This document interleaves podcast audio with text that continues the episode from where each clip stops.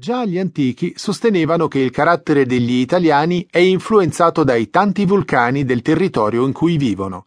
Oggi ne conosceremo alcuni. Ascoltiamo un articolo in proposito.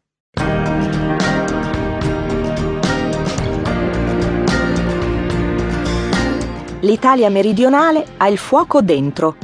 Quante volte ve lo siete sentito dire? La sua gente è più calorosa e cordiale, lontana dalla freddezza che caratterizza i popoli del nord. I suoi sapori sono più decisi, i colori più accesi, le tradizioni più pittoresche. L'Italia meridionale ha il fuoco dentro anche nel vero e proprio senso della parola. Tutto grazie a loro. Vesuvio, Etna, Stromboli e Vulcano, ovvero i magnifici quattro, gli unici vulcani d'Italia che ancora si ricordano di essere tali. Gli altri si sono addormentati da tempo, evidentemente stufi di farsi sentire, oppure semplicemente rimasti senza forze. Loro no, continuano a impastare lava incandescente come se nulla fosse, e ogni tanto uno dei quattro si mette a fare le prove generali di eruzione, incantando, ma anche terrorizzando, i paesi che hanno scelto di vivergli addosso. Vesuvio, Etna, Stromboli e Vulcano due colossi e due nanetti.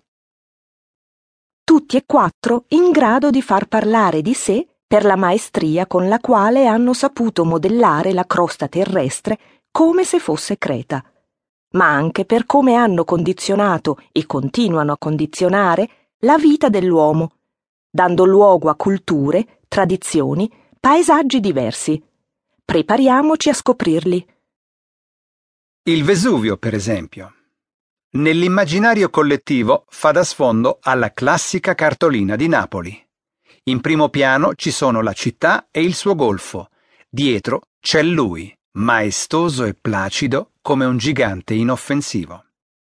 E pensare che proprio così, assolutamente inoffensivo, lo credevano anche gli antichi. Intellettuali latini come Seneca, Vitruvio, Plinio il Vecchio e altri lo definivano locus amenus, cioè luogo ameno, ideale per coltivarvi giardini e vigneti. Invece, la notte del 24 agosto 79 d.C., il luogo ameno si trasformò in inferno, eruttando e distruggendo intere città come Ercolano, Stabia e Pompei. Non la smise di giocare col fuoco nemmeno in seguito in particolare tra il 1631 e il 1944, data dell'ultima forte eruzione, il Vesuvio terrorizzò più che incantare. Ora pare essersi messo tranquillo, ma ci tiene a far sapere a tutti che è vivo e vegeto. Nel cratere è tutto un pullulare di fumarole. All'esterno ci si fida del suo buon cuore, visto che sulle pendici della montagna sono abbarbicati decine di comuni.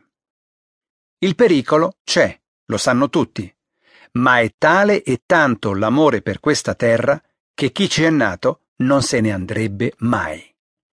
Il turista magari non ci lascerà il cuore, ma il colpo di fulmine per il Vesuvio può essere immediato. Pompei, Torre del Greco, Ercolano, Bosco Reale, Tre Case, San Giuseppe Vesuviano Cercola e tanti altri paesi sono tutt'uno con il vulcano e regalano scorci paesaggistici e architettonici che lasciano senza fiato. Poi c'è lui, il Vesuvio, che si lascia visitare senza brontolare troppo, come un anziano cagnone sonnecchiante. Il Parco Nazionale del Vesuvio, istituito nel 1995, è il suo tutore d'eccezione che insegna ai visitatori in arrivo da tutto il mondo come avvicinarlo senza farsi male. Il modo più semplice per scoprire il vulcano da vicino consiste comunque nel prendere l'auto, seguire la strada che costeggia la colata lavica del 1944 e arrivare al parcheggio in quota.